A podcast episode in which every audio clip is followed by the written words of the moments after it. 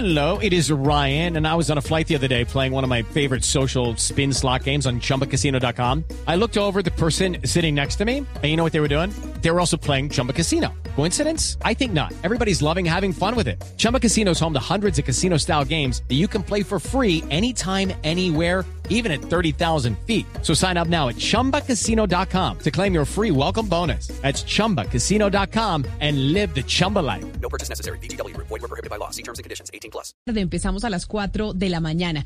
Saludamos especialmente a nuestros eh, televidentes en Noticias Caracol Ahora, el primer canal digital de noticias en Colombia. Ustedes que se conectan todas las noches con nosotros y los que ya empiezan a conectarse a través de nuestro Facebook Live en Blue Radio Colombia. Hoy empezamos esta semana que es cortita por cuenta del puente festivo hablando de aquellos eh, representantes a la Cámara que fueron muy destacados en estos cuatro años que se quemaron y no llegaron al Congreso de la República y muchos se preguntan por qué. ¿No vale la pena entonces ser un congresista juicioso, disciplinado, presentando proyectos de ley? Y estoy hablando de congresistas representantes a la Cámara de diferentes partidos políticos. Hablo de Cambio Radical, del Partido Liberal, de la Alianza Verde y del Centro Democrático. No estamos hablando de un único partido. Y por eso quiero empezar eh, saludando a mi izquierda al representante de Cambio Radical, José Daniel López. Representante, bienvenido. Camila, buenas tardes. Un saludo para usted, para la mesa de trabajo, los oyentes y a mis colegas acá presentes. ¿Cuántos votos le faltaron a usted, representante, para llegar? Yo me saqué 31.200. A propósito de reconteos, han aparecido 500 votos más. Me quedan faltando 3.500 votos para volver al Congreso. ¿Está de acuerdo usted con el reconteo o no está de acuerdo? A pesar de que de pronto lo favorecería. Sí, pero creo que es ilegal. El código electoral, por viejo que sea, es un código electoral de 1986, establece unas causales taxativas para el reconteo. En ningún lado dice que se pueda hacer reconteo porque al presidente de la República o al registrador les, pareció que había que hacerlo, así hubiera razones de, fondo. Además, sobre este escrutinio ya pesan decisiones de jueces de la República. Creo que avanzar en un reconteo general del Senado, cuando incluso la cadena de custodia no está asegurada, es transitar un camino absolutamente riesgoso para la democracia. Otro representante muy juicioso, lo tuvimos aquí varias veces hablando de diferentes proyectos de ley, es el representante del Partido Liberal, Juan Fernando Reyes Curi. Representante Reyes Curi, bienvenido. Kibo, Camila, un saludo, muchas gracias por la invitación y un saludo a mis colegas y a los oyentes. ¿Y a usted cuántos votos le faltaron? A mí me faltaron 8 mil votos, yo saqué Nada. 32 mil, 32 mil votos, lo que pasa es que en el Valle del Cauca el pacto histórico arrasó, entonces llevó 5 curules y para salir dentro del Partido Liberal había que tener 40 mil votos, un poco de votos. ¿Y usted estaría de acuerdo con el reconteo o no, ya que hoy se está hablando de eso? Yo lo dije, yo lo dije la semana pasada. Yo creo que para darle tranquilidad al país, sí creo que sería necesario un reconteo general, porque esta vaina de los extremos diciendo que aquí se están robando las elecciones, dejando un manto de duda en la institucionalidad, creo que es muy peligroso para la democracia y para el país. Y ahora quiero saludar de la Alianza Verde a Mauricio Toro, representante. Bienvenido usted también. Camila, un abrazo gigantesco a mis compañeros y a todos los oyentes, abrazo gigante. ¿Cuántos votos a usted le faltaron? Dos mil nomás, 1970 más o no menos. puede ser, o sea, me 28 voy acercando más y el reconteo entonces podría favorecerlo a usted. Yo lo veo supremamente difícil. Yo creo que hay que hacerlo por devolverle un poco de confianza a la ciudadanía y sobre todo a los votantes. La verdad electoral es importante. Riesgos de esto, la custodia de los votos, porque ya no sabemos dónde están esas bolsas y eso puede prestarse para muchas, muchas cosas muy corruptas. Pero la verdad debería ser. Óigame, yo vi a Intia Esprilla decir que estaba muy triste y con una tusa electoral enorme porque usted no había llegado por cuenta de una jugadita que le hizo Angélica Lozano. ¿Qué fue lo que pasó ahí?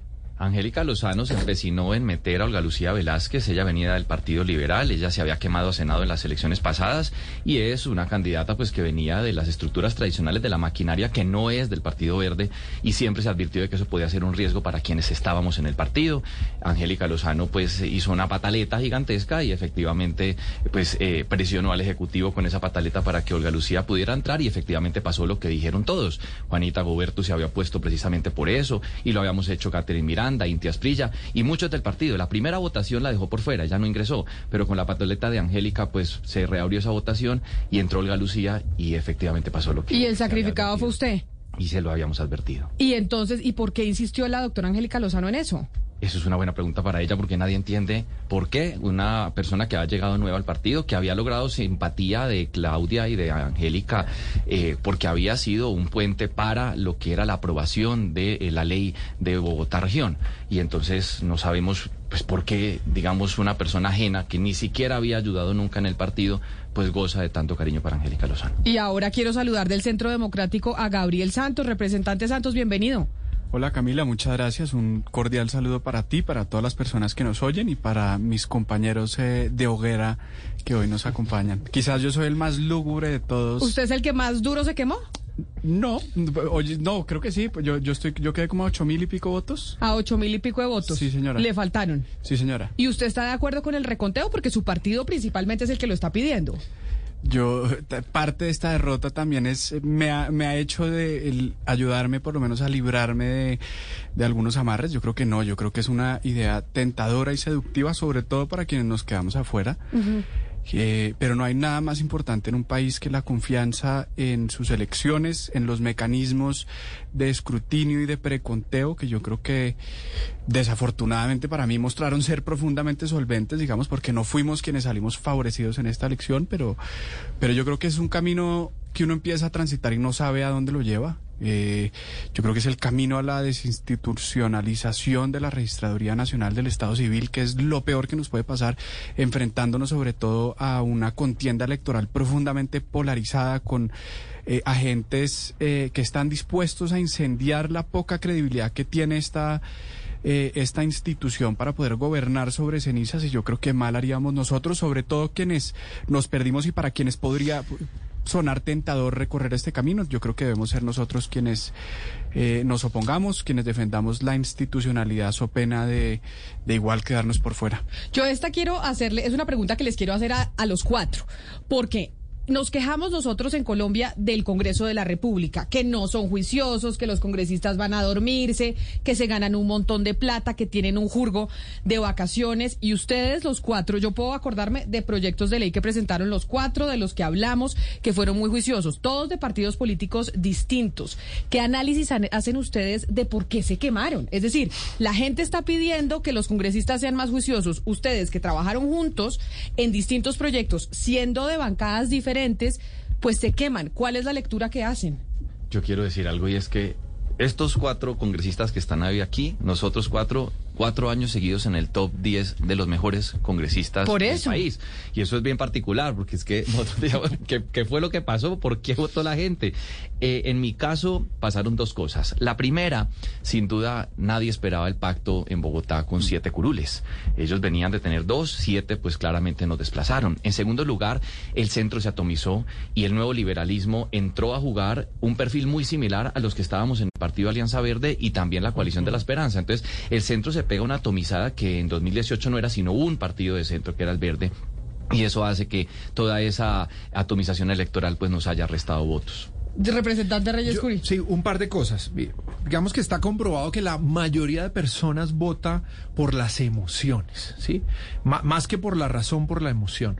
Y creo que nosotros no logramos, en ese centro político en el que estábamos, no logramos emocionar suficientemente a los electores. Y al final las emociones estuvieron en los extremos de nuevo, en la derecha y en la izquierda. Entonces los que estábamos ahí en el centro proponiendo, tal vez sin emocionar lo suficiente, pues nos quedamos allí eh, en una especie de limbo y no nos alcanzaron los votos para llegar. Creo que eso, creo que eso fue lo que nos pasó y efectivamente pareciera, y, vos lo decías ahorita, Camila, pareciera que las propuestas no son suficientes cuando uno está en el Congreso, porque aquí yo en mi caso saqué cuatro leyes, eh, eh, aquí estuvimos hablando de eutanasia, de cannabis, etcétera, y mis colegas también sacaron unos, unos proyectos, unas leyes, la berraquera. Entonces pareciera que no es suficiente, parecía que además del buen trabajo, del trabajo juicioso, pues hay que emocionar y en este caso, pues los extremos se llevaron esa emoción. Pero mire que aquí tenemos también la derecha. Aquí tenemos la derecha con José Daniel López en Cambio Radical y con Gabriel Santos en, eh, en el Centro Democrático. ¿Usted qué cree que fue lo que pasó? La gente no, sol- no necesariamente premia el, eh, el buen trabajo y, y lo que se hizo en el Congreso de manera juiciosa. Lo primero, Camila, es que creo que hay una desconexión absoluta entre el mérito del trabajo del Congreso y los resultados electorales de una contienda para Congreso. De poco sirve ser uno de los, o ser quienes estamos acá calificados en el panel de cifras y conceptos entre los mejores. De poco sirve la producción legislativa, de poco sirve tener posiciones sustentadas para efectos del resultado electoral. Y esto que puede sonar de algún modo a queja, pues es la observación de una realidad objetiva. Queja a la ciudadanía. Sí, candidatos muy fuertes en el debate en lo programático. Diana Rodríguez, por ejemplo, también se achicharró en estas elecciones. Luego, creo que no hay un buen vínculo entre causa y efecto. Segundo, Gabriel y yo jugamos una estrategia genuina desde el comienzo de ser de algún modo los diferentes dentro de nuestro partido. Él en el Centro Democrático, nosotros en, eh, pues en mi caso en cambio radical y eso tampoco parece haber generado un revulsivo. Yo lo que siento es que nos pasó nos pasaron dos tsunamis por encima. Uno llamado pacto histórico y otro es la tendencia o la proclividad de la opinión a elegir candidatos youtubers, a elegir traficantes de la indignación antes que congresistas serios. Representante Santos, yo quiero hacerle justamente esa pregunta. ¿Usted cree que el haberse proclamado o el haber actuado como un disidente dentro de su propio partido lo perjudicó? Y se lo pregunto porque usted al final pues era una persona mucho más de centro, más pragmática, pues cercana mucho más de pronto a una postura eh, más razonable en muchos temas y menos populista. ¿Usted cree que esto, digamos, no se afianzó con las bases del centro democrático? Eh, pues es difícil. Yo, cuando, digamos, por lo menos en mi experiencia personal, cuando uno tramita, digamos, este, o transita, perdón, el camino de la derrota electoral, uno siempre tiende a buscar factores que lo hayan excluido del favor de los votantes. Y yo creo que correr con el desgaste de un partido, con un gobierno profundamente impopular y merecido, eh, pues es algo que cargamos todos y que compartimos. Eh, yo sin duda creo que pues parte de eso, como lo decía José Daniel, fue parte de la, del error o del cálculo, es de sobreestimar que tanto podíamos él y yo corriendo en partidos más desprestigiados que los demás. Eh, qué tanto podíamos nosotros destacarnos como los distintos y qué tanto destacarnos como los diferentes podía ser algo valioso a la forma de, llegar a los comicios electorales del domingo pasado. Yo creo que eso probó ser una sobreestimación o un mal cálculo que hicimos él y yo eh, de tratar, digamos, de insistir por encima del desprestigio, creyendo que quizás el trabajo, esa diferenciación podían ser eh, un trademark que nos, que nos llevara a ser algo más eh, apetecidos en las elecciones. Yo, yo, yo sí, digamos, creo que, que parte de eso, pues es, es parte del, del factor que nos derrotó. Y otra cosa importante que yo creo que hemos dicho todos es cómo se gana una elección en este país, en el momento político en el que estamos. Si se gana con el corazón o se gana con el cerebro. Yo creo que cada vez más el trámite irreflexivo de la indignación es más políticamente rentable. Y yo enfrente mío veo a tres personas genuinamente que sé que no mordieron ese anzuelo durante estos cuatro años. Ese anzuelo de decir una burrada por salir en medios, de decir una burrada por clics, de salir con una propuesta poco sustentada para aumentar esa indignación que muy seguramente les habría traído unos réditos electorales que los habría llevado a salir electos, pero en ellos vi esa ponderación que yo creo que, que, que es una forma de perder muy digna, pero, Pero una forma de perder. Eh, Yo, yo eh, en, eh, en la historia electoral en Colombia siempre se ha visto que el voto castigo es para los malos parlamentarios. O sea, al malo, al, parlamenta- al parlamentario que es malo se le castiga con el voto, no votando ¿de por él. Oscar, ¿usted cree que al parlamentario malo se le No, no, no. castiga en Colombia? Yo creo que no. Camila, pero es que estamos, estamos asistiendo, estamos asistiendo a un caso inédito en la historia electoral de Colombia.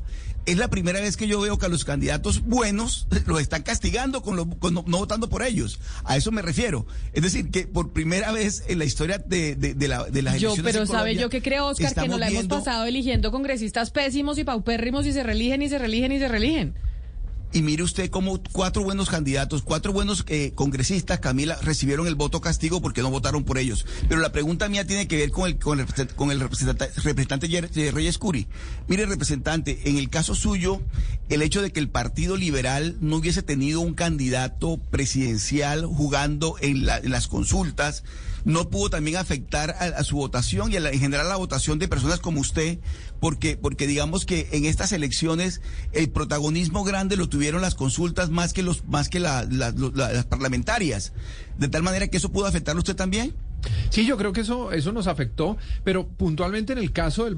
Fíjese usted que eh, a nivel nacional el Partido Liberal eh, pues no pierde mucho, al contrario, sale, sale fortalecido, pero puntualmente en el Valle del Cauca, el partido tenía cuatro curules a la Cámara de Representantes y pasamos, perdimos dos curules, pasamos de tener cuatro a tener dos. Entonces, en el Valle del Cauca claramente sí nos afectó, en el Valle del Cauca nos afectó y sobre todo, digamos, en el Pacífico, en el suroccidente, el tema del pacto histórico. Eh, allá, digamos que mu- mucha gente pues, cercana incluso a nuestra ideología pudo haberse ido eh, pudo haber migrado hacia, hacia el pacto. Entonces yo sí creo que allá eh, el tema del partido nos afectó. Eh, pero fíjese usted que en general el tema de las estructuras y de las maquinarias siguió funcionando. Si usted ve al Partido Conservador, si usted ve al Partido Liberal, si usted ve al, al Partido eh, Cambio Radical, el, digamos, el grueso de las estructuras en Colombia siguieron funcionando. Y la opinión se dividió, como lo dije ahorita, se, se atomizó, se polarizó entre la derecha y la izquierda. Yo, yo puedo decir algo de lo que... per- perdón. No, es que quiero decir algo eh, eh, y es sobre las emociones que hablaba Reyes Curi. Y es que la gente quería ver sangre. La gente quería polarización. Nosotros hablábamos de, miren, esto fue lo que hicimos, cumplimos con casi todo lo que prometimos en 2018 y esto es lo que prometemos. Y me acuerdo que en un debate, una candidata muy votada que ganó, me dice, ¿tú para qué vas a eso? Y entonces yo le dije, no, pues para contar un poco las propuestas que tenemos. Digo, esto no se trata de propuestas, esto se trata de que busques un enemigo y te pares en la cabeza de él. ¡Qué Y le dije, horror! nosotros no hacemos esto, nosotros pla- planteamos propuestas y yo no pierdas el tiempo en Una eso. cosa parecida me pasó. a mí. Y, y claro, empecé a entender que, que lo que había era que destrozar a alguien y su dignidad para poder llegar cuando lo que nosotros pa- partíamos de la base era qué necesita el país y aquí les tenemos. Pero una entonces la gente, la gente que ganó. Pero cuéntenos quién llegó- es, Camila. Yo, que- yo puedo apostar a que es la, la representante Catherine Miranda. no. ¿O quién es? ¿Quién es? No, no, no, no, eso ya no importa, pero... Que, creo, que creo que el paralelismo con lo que ocurrió con Catherine Miranda sirve para esta reflexión, que Catherine, digamos, apeló mucho más a las emociones, a la indignación, a la rabia, muy pocas propuestas en realidad técnicas y de, y de cara a las necesidades del país, sino que apeló a esto y sacó una votación inédita. ¿Eso a ustedes les, les permite hacer una, una clase de reflexión? Yo, yo, bueno, no, aclaro que no fue ella, pero, pero el punto... Que eso lo dijo usted, Valeria, no lo dijo el representante Toro. Pero el punto, si ustedes miren, miren las vallas, acuérdense que unos decían con estos HP no se pueden, otros decían para no sé qué, y empezamos a encontrar paren a Petro, eh, el uribismo deténganlo. Yo saqué una valla que decía, usted no va a votar por las mejores vallas, sino por las mejores propuestas. Y al final... No salí. Eso quiere decir que Tampoco- efectivamente sí iban a votar por las mejores vallas. No, tampoco. Yo tenía unas vallas buenísimas y también me quemé. Pero, entonces- pero entonces, pero entonces acá es también un, un- un- un llamado de atención a la ciudadanía, un poco con esto. Es decir, la ciudadanía se dejó tentar de votar por el que generaba odio y esas sensaciones de aplastar al otro y no por unas buenas propuestas y, Y- un buen desempeño. Y acá hay una cosa también muy curiosa que son que, que yo creo que nos une y es eh, quizás nos une desafortunadamente en el error y es que sobreestimamos el espacio de opinión, lo que se llama hacer política de opinión, eh, sin las tan repudiadas ahora por Ingrid Betancourt maquinarias, etcétera. Eh, creo que sobreestimamos el espacio que hay para hacer política netamente de opinión. si, si uno ve los grandes sacrificados en general fuimos quien nos las jugamos por quienes nos la jugamos por hacer un ejercicio Oiga. franco de opinión. Entonces, cuando uno se y encuentra con que es- propuestas. y con Sí, pero, propuestas. pero además, yo no creo que el tema sea Pero- opinión, digamos, no es simplemente la categoría opinión, estructura. Creo que de algún modo es la opinión con un mensaje, con mensajes un poco más complejos, lo que terminó siendo muy castigado. El valor de tratar de hacer la diferencia de un partido tradicional, yo creo que es algo que le importó a 500 electores el pasado 13 de marzo. El valor de tener reformas ya aprobadas, demostradas, pues es algo que le importó a muy poca gente. El hecho de tratar de ser ponderados, de ser moderados, de ser equilibrados, de ser responsables, pues ese no era el producto de Pero- temporada. Acá era o plata o circo, punto. Pero, no somos ni pero, plata ni circo pero, para José Daniel, pero también no es como una falla de los directivos de esos partidos tradicionales, porque tal vez si los directivos de los partidos tradicionales hubieran apoyado este tipo de candidatos, esas ideas, otro sería el cantar.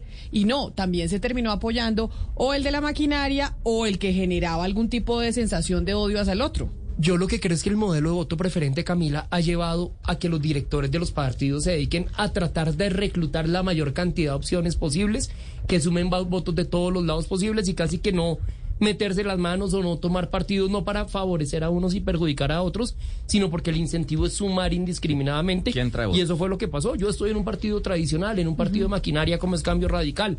Y pues para cambio es interesante tener figuras de opinión y simplemente nos ponen en un plano de competencia con personas que juegan con herramientas distintas. Es que para allá, para allá iba yo, Camila, algo debe estar funcionando mal en esta democracia porque estos, estos eh, congresistas que son visibles, que están en redes, que están en medios, que dan el debate público, que presentan proyectos, que trabajan, realmente no son, no son eh, valorados por eh, el electorado. Y, y, a pesar de todo el esfuerzo que hacen. En cambio, sí, cada cuatro años vemos cómo se eligen algunos congresistas que invierten cinco mil, ocho mil, diez mil millones de pesos, doce mil millones de pesos en una campaña política. Es decir, le pregunto a usted, doctor Santos, ¿este es un sistema eh, eh, eh, electoral corrupto, el, el, colombiano? ¿Qué falla en la democracia? ¿Por qué eligen a esos congresistas que invierten esas sumas y no a los que realmente trabajan y hacen el, el, el esfuerzo? Eso es, eso es una pregunta bastante compleja. Yo creo que los corruptos son quienes pretenden participar. Creo que tenemos, por supuesto, unas enormes dificultades como está planeado, planteado el sistema electoral, circunscripción nacional de Senado, no dividir o no microdividir en, en distritos las grandes elecciones regionales, como por ejemplo la de Bogotá, Medellín, Cali, etcétera. Eso es, eso lleva a propender para que se vuelva un sistema eh, básicamente del mejor postor, que es donde estas personas se destacan. Pero también me parece importante, digamos, eh, lo decía al principio, que puedo ser quizás el más lúgubre eh, de todos, pero yo, yo creo que también tenemos que, que mirar hacia adentro digamos, uh -huh. porque quienes cargamos con esto fuimos nosotros, quienes tomamos estas decisiones. Eh, en últimas también fuimos nosotros, eh, entonces somos igual, digamos, no, no creo que tampoco, o, o, al menos desde mi punto de vista, hacemos bien, digamos. Hello, it is Ryan, and we could all use an extra bright spot in our day, couldn't we? Just to make up for things like sitting in traffic, doing the dishes, counting your steps, you know, all the mundane stuff. That is why I'm such a big fan of Chumba Casino. Chumba Casino has all your favorite social casino style games that you can play for free anytime, anywhere with daily bonuses. That should brighten your day a little. Actually, a lot. So sign up now at chumbacasino.com. That's chumbacasino.com. No purchase necessary. BGW. Void were prohibited by law. See terms and conditions 18 plus. Como en echarle, en, en quitarnos nosotros toda responsabilidad eh, de aquí en adelante yo creo que tenemos que ser mucho mucho más pragmáticos por ejemplo en las decisiones desde dónde lo hacemos. Yo creo que hablando de José, Daniel y yo tomamos unas decisiones cuestionadas polémicas que en, que en últimas no nos trajeron los réditos que nosotros esperábamos. Eh, pero sobre todo en que eh, por separado somos muy poco por separado Acá, acá hay una, una fuerza y unas ideas y unas tesis y una forma de hacer política muy distinta que yo creo que tenía muy poca representatividad en el pasado. Ah, bueno, entonces y ahí la me suma, lleva... La suma de estas, la, digamos, com, probamos ser insuficientes como, como, como, pues como fuerzas independientes. Entonces, ojalá, no sé si seamos nosotros los llamados o si, o si podamos recoger algo más fuerte, pero yo creo que acá hay algo que vale la pena recoger como una suma total de poniendo nuestros intereses personales. Pero entonces ahí le pregunto, representante Reyes Curi, ¿qué van a hacer? Porque finalmente, pues, cada uno sacó una, una suma importante de votos. Son figuras que además el país en la opinión conoce. Se nos vienen elecciones regionales dentro de poquito. ¿Van a hacer algo ustedes? Pues Camila, por lo cuando uno vea, la verdad cuando uno le da esta, cuando uno pierde le da una tusa que uno dice, que uno dice quiero salirme de esta vaina, no vuelvo a hacer política, pero, pero, además, me, pero de mentiras. que fue tan bien en los de acuerdo, cuatro años. De acuerdo, pero mentiras, lo hemos conversado y vamos a seguir. La decisión es seguir en la política hasta el final, dándola toda por, por, por este país y por nuestras regiones. Así que vamos a continuar. ¿Pero en dónde? Eh, pues vamos a continuar, vamos, vamos a ver en dónde. No hemos, no hemos, no hemos decidido, no hemos pero, decidido pero qué ahí, hacer. ahí es donde les digo, Pero- se quedan en sus partidos, van a, ustedes son jóvenes los cuatro, a mí me da lástima que no haya una mujer acá, creo que la del grupo era Juanita Gobertus, Sí, pero no ella decidió, decidió no aspirar. pero ella decidió no Diana. aspirar. Ella fue, la, ella Diana- sensata del Exacto, grupo. ya Estaba fue. Diana. Oye, pero miren esta cifra. Si sumamos los votos de quienes estamos aquí junto con los de Juanita y Diana Rodríguez, eh, son casi 200 mil votos. Eso es un tercio de lo que se necesita para la alcaldía de Bogotá. Y de ahí sale la, eh, para sacar concejales y demás. Y ni decir en Cali también. Es decir, Sí, claro. nosotros sí tenemos que empezar a pensar se vienen las territoriales, se vienen las regionales, ¿cómo podemos aportar para que esas ideas que nosotros hemos defendido lleguen y sigan para adelante? Porque no las podemos dejar aquí. Claro, una de pero- las cosas, Camila, es que se hace necesario eh, tener eh, una fuerza democrática haciéndole control a un posible gobierno autoritario que quiera llegar a, a- a col- a gobernar a Colombia. Sea de derecha o de es- izquierda. eh, sea de derecha o de izquierda. Esa es una, eso es una idea. Y ahí vamos a estar con propuestas, con ideas, con, con reflexiones. Eh, y- Claro, pero lo y- que y otras cosas también electorales que seguramente se vendrán en las elecciones locales. Vamos a ver. Pero lo que yo vengo diciendo, y digamos lo enriquecedor de esta charla, es que cada uno de ustedes pertenece a partidos distintos y trabajaron juntos. Y eso es una gran demostración de cómo se podría acabar un poco la polarización y a pesar de tener pensamientos eh, diversos, poder trabajar en conjunto. Cada uno está en un partido diferente. Están pensando en mirar cómo se agrupan, en hacer algo distinto, en hacer un movimiento nuevo, o van a seguir trabajando en política, pero cada uno desde su rancho. Pues Camila, yo creo que acá, digamos, hay una, hay una serie de felices coincidencias. Lo primero, a nosotros no nos volvió amigos ni nos juntó el hecho de habernos quemado en la misma elección. Quienes estamos acá, sumándole a Juanita, sumándole a, Catalina Ortiz, sumándole a Juan Carlos Lozada, hemos sido equipo estos cuatro años en el Congreso para, a pesar de di- diferencias partidistas, sacar adelante reformas importantes. Fue Gabriel Santos quien promovió la reducción del receso legislativo. Juan Fernando Reyes, eh, la regulación de la eutanasia. Mauricio Toro, la ley de plazos justos. Nosotros logramos ampliar la licencia de paternidad. Eso le iba a decir, temas de mujeres importantes que trabajó usted. Yo la voy a aprovechar, la suya. Claro, dos semanas. y esperamos llegue a cinco semanas en unos años. Entonces, pero para decir, acá la confianza viene construida desde atrás y no por lo electoral, no por la tragedia de la quemada, sino porque duramos tres años y medio trabajando juntos en temas de país sin andar pensando en elecciones. Los jóvenes tienen la palabra, que también Sí. fue muy bonito. Sí. De acuerdo. Segundo. Con, con diferencias, pero, pero trabajamos juntos. No, y de acuerdo con una premisa también, perdón, José Daniel. Duro con el problema y suave con la persona. Nosotros nunca nos agredimos ni, ni, ni entre nosotros ni con nadie, ni con nadie más en el Congreso. Con- Nada personal. Trabajamos y nos dábamos duros si era que nos teníamos que dar duro. Pero, pero hay algo, hay algo muy interesante lo de los temas. Ahorita hablábamos de los temas, de las propuestas que son para ver correr sangre, lo, lo dijeron de una manera pues un poco, un poco irónica, pero hay temas que son durísimos y que ustedes le dieron durísimo, le dieron muy fuerte, que polarizaron al país, que lo tuvieron, a- que tuvieron a la opinión pública eh, expectante todo el tiempo. Y por ejemplo, eh, el señor Reyes Curi estuvo todo el tiempo encima del asunto de la eutanasia, por ejemplo, de la regulación de la eutanasia. Ese tipo de proyectos quedan huérfanos, es decir, ¿usted cree que sale y esos proyectos que ustedes defendieron y que son tan importantes para los ciudadanos colombianos quedan huérfanos? Pues esperemos que no. Yo, yo voy a dar la lucha desde afuera, ya desde adentro no la puedo, no la puedo dar.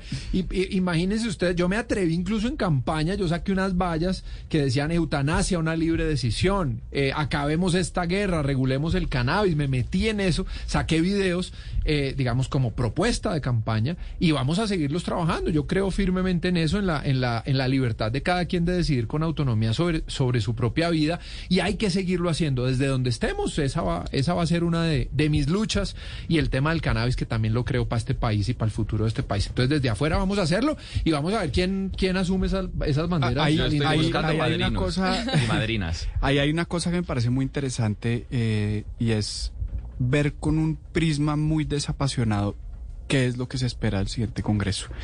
Que yo creo que ahí es donde, eh, donde nosotros y un grupo de gente que sale de este Congreso puede jugar un papel, un papel preponderante y es, primero, haciendo seguimiento. ¿Qué llega a este Congreso? Yo creo que poca crítica que se pierde mucho del Congreso saliente, el que llega, es ese tema, es la posibilidad de hacer crítica desde los partidos que ahora son mayoritarios, que quizá antes era oposición, crítica nula, eso es por supuesto un, un camino pavimentado al autoritarismo, a las propuestas populistas, eh, y ahí es donde personas con experiencia en el trámite legislativo, pero sobre todo con conocimiento de las causas que quizás hoy quedan huérfanas, podemos nosotros hacer un papel de agenciamiento eh, muy fuerte, desapasionado, pero sobre todo con una legitimidad de cuatro años de trabajo, de no solo haber liderado estas causas y de haberlas apadrinado, sino de haber de alguna forma dado un debate basado y ponderado siempre desde la evidencia. Y ahí es donde Pero, pero nosotros hay algo que me sorprende mucho y es, eh, y es la soledad que se siente en esa respuesta. O sea, cuando el señor Reyes Curi me dice, espero que alguien se encargue de eso, ¿de verdad ustedes estaban tan solos? O sea, ¿de verdad la pelea era chapaleando solos ahí en un mar? Eh, Es decir, ¿quedan, quedan proyectos verdaderamente huérfanos? Yo sí creo que quedan Sí, en gran medida sí. Yo esperaría que Juan Carlos, por ejemplo, Juan Carlos Lozada suma toda la causa, todas las causas de Juan Fernando de libertades individuales, que de hecho las, las, las hacían juntos, pero Ana Cristina siempre fuimos minoritarios. Sí. Y en lugar de algún modo de ampliarse como esta especie de bancada de la ecuanimidad, lo que entra en lugar de quienes estábamos cumpliendo este rol es mucha barra brava, mucho youtuber, mucha indignación. Mi mayor preocupación con el próximo Congreso, y espero ser un excongresista que no esté opinando el día a día del Congreso, o sea, como excongresista no quiero ser como Álvaro Uribe ha sido expresidente, pero... No, no, no me Sí, sí, ataque. sí, no, No, sí. no, no. Es que usted se diferencia de Uribe, ese- por eso lo queremos tanto. Pero, nos Pero, toca hacer control. pero, pero a mí sí me preocupa mucho la parálisis legislativa del Congreso los próximos cuatro años. Gane quien gane la presidencia, vamos a tener un Congreso partido en dos, polarizado y probablemente dedicado al insulto. Pero, pero, pero y a ayúdeme la porque, porque ahí usted sabe, eh, José Daniel, si va a estar paralizado, es decir, no Sí. logró Petro las mayorías y Nadie. va a estar esto No. dividido y no va- y va a ser casi que imposible sacar algo. Yo creo que Va a estar muy dividido si porque es que Petro fuera presidente, lograra unir a la bancada alternativa que seguramente logra Que, hacerlo. que es la de, la de Toro. Uno pensaría que la bancada de Toro, donde usted ya no va a estar, si se va a unir, por ejemplo, a Gustavo Petro. ¿Con eso no le alcanzaría? Y con, No, el, partido- y con con el. Partido Liberal está eso. absolutamente cerca de tener una mayoría apretada. Pero le que en sí. Senado. Pero además hay que recordar una cosa que esto, digamos, lo digo un poco con el cinismo de no tener ningún interés electoral. Muchos colegas nuestros más que ideología tienen intereses. Por eso Y le en la digo. medida que haya gobierno del signo ideológico que sea, yo sí veo colegas de partidos tradicionales que hoy se rasgan las vestiduras ante el miedo de Petro, votando del lado de Gustavo Petro. Yo creo que Petro, si es presidente, tiene mayorías y lo propio si es Federico Eso- Gutiérrez o cualquier otra persona, pero unas mayorías tenues que no van a lograr ser lo suficientemente claras para tramitar Es reformas que eso, eso- estructurales eso pasó en y eso este, termina eso pasó en este Congreso de una boxeo. forma muy, muy ejemplificante. Entonces, por ejemplo, fueron unas mayorías grandes para unos temas, pero mira que los temas ideológicamente pugnaces no existieron. Entonces, por ejemplo, las objeciones a la JEP. Este gobierno era el dueño del Congreso. Esas objeciones no pasaron. Esos temas ideológicamente muy complejos, este gobierno, incluso teniendo esas mayorías amplias, no pudo gobernar. Ellos pudieron sacar cosas, digamos, muy, muy ligeras, muy, muy mecánicas, que, es, que yo creo que eso, sea quien sea el próximo gobierno, lo va a poder hacer. Pero de nuevo, en esa pugnacidad ideológica, yo creo que ahí es donde se va Pero ahí es donde yo, yo les creo- pregunto a ustedes que ustedes conocen. Es decir, ¿a quién le quedaría más fácil gobernar con el Congreso de la República? Si ganara, digamos, Gustavo Petro o si ganara Federico Gutiérrez. Porque dice José Daniel, hay muchos eh, compañeros del Congreso que terminan aceptando por algún tipo de dádiva, por la mermelada, porque les ayuden en el departamento y votan a favor del gobierno, sin importar ideológicamente si coinciden o no. Pero uno pensaría que eso es más fácil con los partidos tradicionales que con la bancada alternativa. La bancada alternativa estaría dispuesta a dejarle pasar algo así a, a Federico Gutiérrez, no creo. No. Pero la tradicional sí a Petro. Sin duda. O sea que Petro sí podría tener mayorías en el Congreso. Está cerca. Yo creo que las puede que armar. las puede armar. Yo también creo que las puede armar fácilmente. Es que yo creo que los presidentes normalmente, Camila, arman las mayorías en el Congreso. Entonces, cuando llegue el presidente, sea quien sea, yo creo que puede armar. Hoy no las tiene, ninguno. Pero las puede armar. Pero me temo otra cosa, es que yo creo que la po- esa polarización que estamos viendo en la calle, yo sí creo que se va a trasladar al Congreso. Nosotros veíamos algo de polarización, de echarse vainas los unos contra los otros, más, más que propuestas, y yo creo que eso se va a intensificar ahorita en el Congreso. Yo creo que esa pelea se va a trasladar, esa polarización se va a trasladar, y esas peleas entre los la derecha y la izquierda se va a intensificar en el Congreso, Pero- a echarse, a, a echarse vainas más, mucho, mucho más que propuestas. Ok. Le Siento yo que va a pasar. Le quedaría mucho más fácil a Petro que a Fico, Esa es mi entendiendo pregunta. todos los partidos alternativos, porque los partidos alternativos trabajarían y están más cerca ideológicamente un Con poco los hacia allá. alternativos, con los no- no en el alternativos total. y no en el total. Pero ahora, si estuviera Fico, pues efectivamente en los alternativos no funciona la mermelada ni funcionan todas estas dádivas. Por eso sería mucho más duro. En generalidad, en generalidad. Hay, los- unos que se salen de- del corral, pero muy pocos. Si quieres leemos listado de elegidos. Esto es más de personas, creo yo. Hay gente Yo, que... yo, yo, por ejemplo, creo lo contrario que Mauricio. Por ejemplo, si uno se va a ver en el Senado de la República, donde el panorama yo creo que ya se está decantando.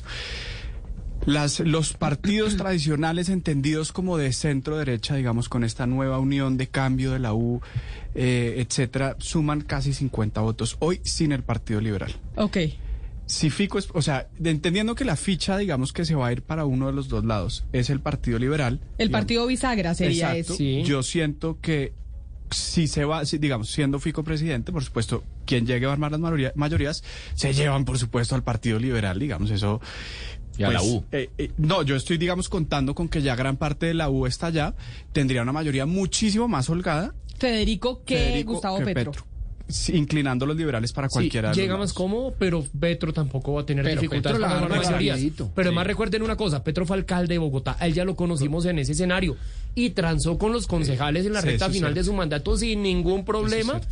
La distribución política de las entidades era tan clara como en las demás Pero- administraciones. Pero conociendo a muchos de nuestros colegas se acomodan rapidito con el gobierno. Pero por Sí, eso, por sí, eso le digo, eso sí, ¿no? digamos que, que en el Senado las mayorías están más claras frente a Gustavo Petro y la bancada alternativa, pero en la Cámara de Representantes sí ganaron maquinarias. Si bien es cierto, el pacto histórico tuvo una votación importante que nadie se imaginó, ustedes me dijeron que por eso muchos se quemaron, porque el pacto histórico entró de manera importante en la Cámara, pero entonces la Cámara sería más resistente al, al pacto histórico y a Gustavo Petro que el Senado. ¿No creen que en la Cámara puede tener más oposición o sus compañeros se transan por lo que sea? Yo creo que fácilmente. Una vez llegue al gobierno, fácil, digamos, pues. Conservadores no, no, con no Petro. Estamos no a puertas fácil, de esa- Pero, pero sí creo que no tiene problema el gobierno de turno para. Es que para ese- es- esa cambio misma llegada los liberales y la U sin ningún problema. Se van Es- con Petro tranquilos. Esa misma, eh, digamos, esa misma eh, percepción que uno podría tener de independencia porque llegaron más maquinarias es lo que los hace más dependientes de estar go- con quien gobierne. El- el- la existencia de esas maquinarias se predica de poder de alguna forma ejecutar la maquinaria.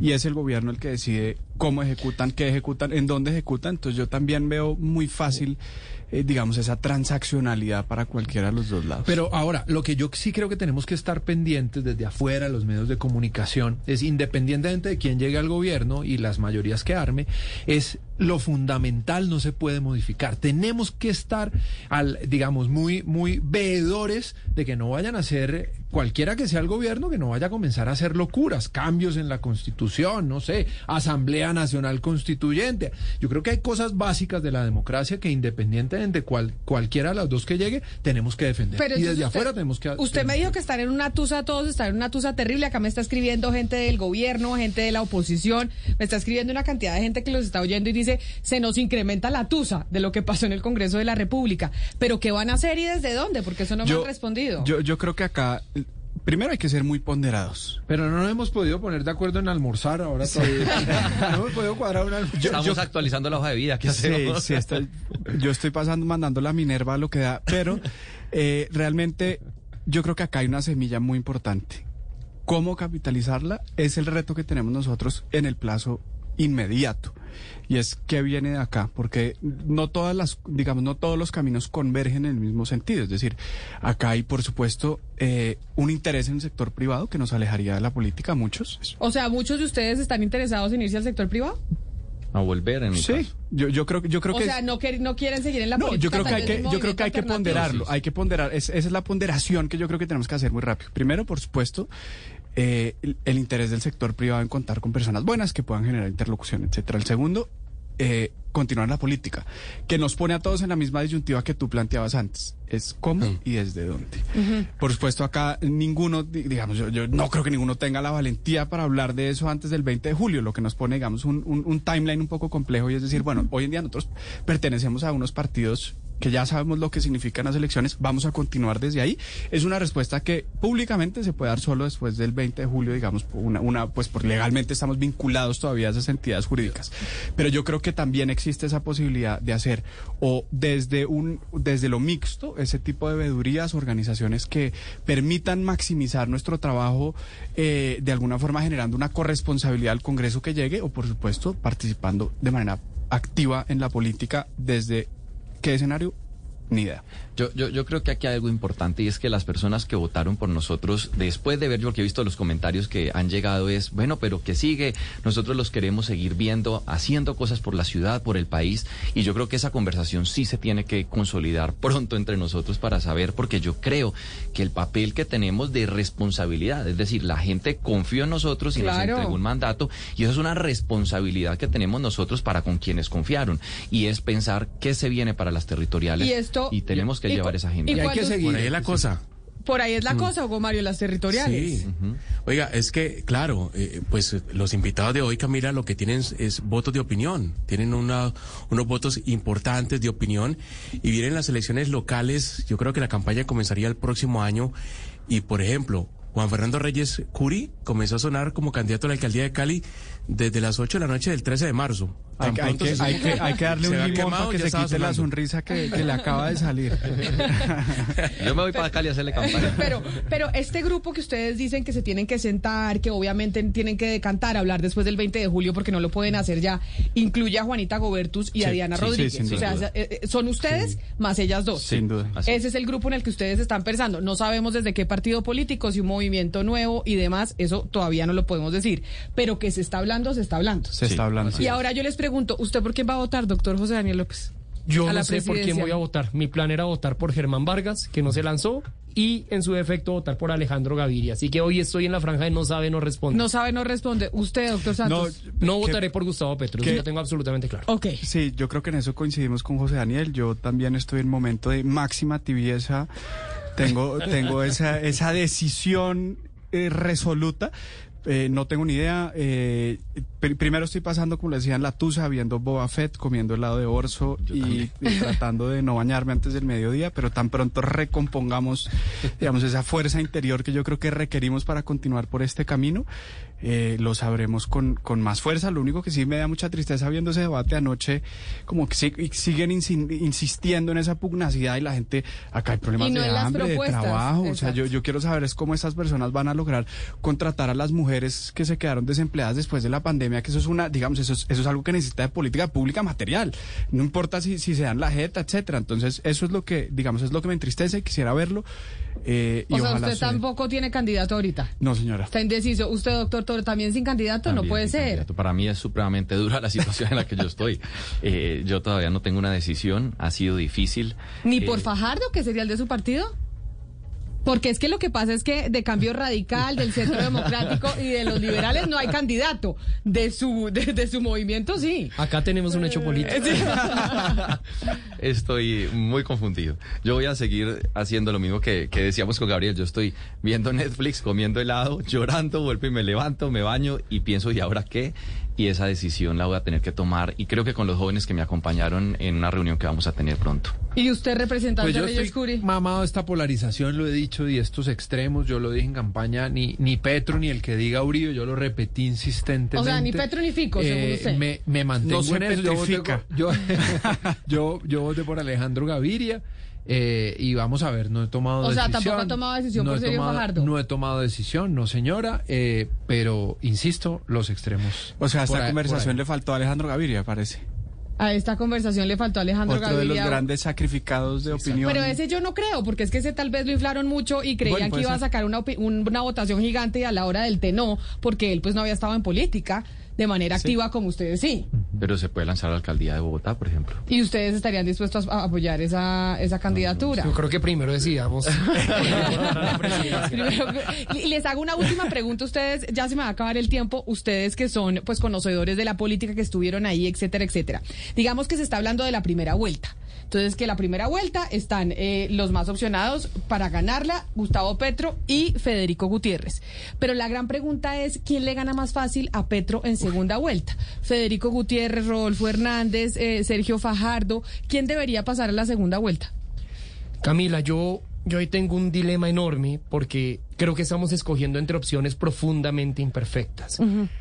A mí de Federico Gutiérrez, que además supongo va a ser el candidato de mi partido, Claro. me aleja su resistencia frente al acuerdo de paz y me aleja casi que su militancia histórica con el uribismo. Para mí eso es muy problemático, pero de Sergio Fajardo también debo decirlo, me parece insustancial, me parece la definición máxima de la tibieza. Rodolfo Hernández es populismo y Gustavo Petro encarna el peor riesgo O sea, que haya no vivido en años ninguno. la democracia colombiana. No me gusta ninguno y eso me lleva a tener que votar por aquel que yo vea con mayor probabilidad de derrotar a Gustavo Petro. Lo dirán las encuestas que indicarán quién genera menores resistencias y tiene un techo más alto para crecer. Fajardo que Fajardo le gana. Fajardo Pero es muy la difícil que Fajardo pase a segunda vuelta. Ahí Sí, está, ese es el ese es problema. el gran tema de la Pero de la primera pregunta vuelta. es, en segunda vuelta, ¿quién es capaz? Y Fajardo. Lo que Fajardo, pasa es que le toca espabilarse y entender Pero cuál si fue el ustedes ni siquiera lo están apoyando, usted del, de, su movimiento no lo apoya, doctor Pero, Toro. Pues eh, en eso estamos. Yo creo que habrá sorpresas, pero lo que sí tengo que decir es que él sí es capaz. Sí Pues- se espabila y sí se despierta un poquito y cambia. Pues a los cuatro mil gracias por venir. Mucha gente nos escribió que tienen tusa de que ustedes no vuelvan al Congreso de la República. A ver qué pasa con el, si montan un movimiento, qué van a hacer en las elecciones regionales. Seguimos pendientes de ustedes. Muchas gracias, Camila. Gracias, Camila. Muchas gracias, por la oportunidad de nuevo. Y a ustedes mil gracias por haber estado conectados con nosotros hoy aquí en Mañanas Blue. Sigan con toda la programación de Blue Radio. Judy was boring. Hello. Then Judy discovered ChumbaCasino.com. It's my little escape. Now Judy's the life of the party. Oh, baby, Mama's bringing home the bacon. Whoa, take it easy, Judy. The Chumba life is for everybody. So go to ChumbaCasino.com and play over 100 casino-style games. Join today and play for free for your chance to redeem some serious prizes. Chumba. ChumbaCasino.com. No purchase necessary. Void where prohibited by law. 18 plus terms and conditions apply. See website for details.